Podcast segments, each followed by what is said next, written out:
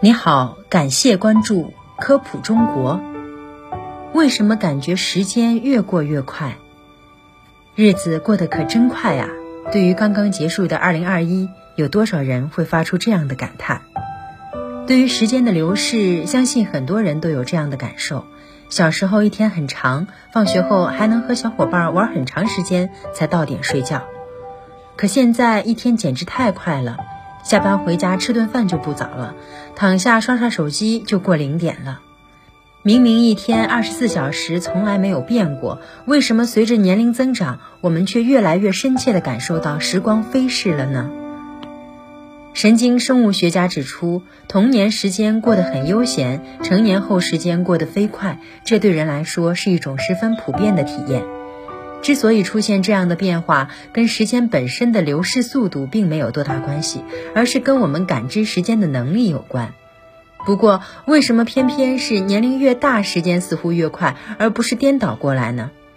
为了解释这个问题，哲学家保罗·珍妮特提出了年龄比重论理论，认为人对时间的感知是相对的，其中年龄的影响非常重要。随着年龄的增加，单位时间在我们生命中所占的百分比减少，所以这段时间就相对变快了。怎么理解这个理论呢？举一个例子，对于一个十岁的孩子来说，一年的时间就相当于他们生命的百分之十。对一个二十岁的年轻人来说，这个比例迅速降到了百分之五；而对于一个六十岁的老人来说，一年还不到他们生命的百分之二。如果按百分比计算，孩子的一年自然更漫长。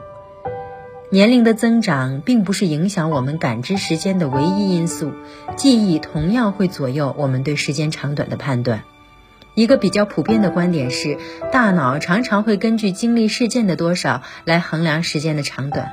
当我们还是孩子的时候，大脑每天都会接收大量的新鲜事物和想法，这些新鲜事物对大脑的刺激较为深刻，每天的记忆点很多，就会显得一天的时间很长。随着年龄的增长，我们对周围的事物越来越熟悉，生活越来越规律，一天中的记忆点越来越少，大脑缺乏新鲜的刺激，自然会觉得时间变快了。与这个理论类似的还有假日悖论。所谓假日悖论，指的是当你在度假的时候，感觉时间过得很快，但度假结束回忆这段假期时，反而觉得假期挺长。之所以要强调假日悖论，是因为这个理论提到，我们对时间快慢的判断，往往不是基于当时的体验，而是在我们回忆过去时做出的回顾性判断。也就是说，我们谈论的是记忆中的时间。我们对时间的回顾性判断，与在那段时间内创造了多少记忆有关。大脑总是倾向于把不熟悉的经历编码为记忆储存起来，而我们从童年到成年初期接触的新鲜事物往往最多，所以成年之后回顾过去，就会觉得童年时间漫长。那如果换一个角度，不用回顾性的视角去看过去的某段时间，而是审视当下的一段时间，年轻人和老年人对客观时间的感知是否存在差别呢？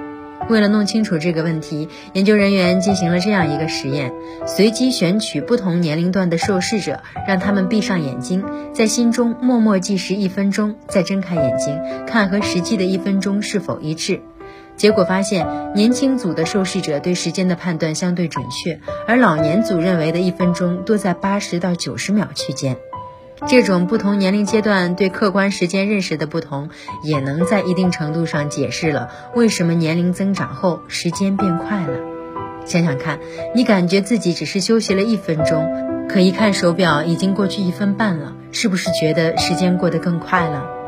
我们对时间的感知为什么会出现这种变化呢？有种假设认为，这和大脑中神经信号的传递发生变化有关。这种观点认为，一方面，随着年龄的增长，人类大脑中神经元网络的规模和复杂程度增加，于是神经元之间的信号传递需要走更远的距离，花费更长的时间；另一方面，衰老会导致神经受到损伤，不断积累，这些损伤会使神经元之间的信号传递受到一定的阻滞，这就进一步增大了大脑处理信息所需的时间。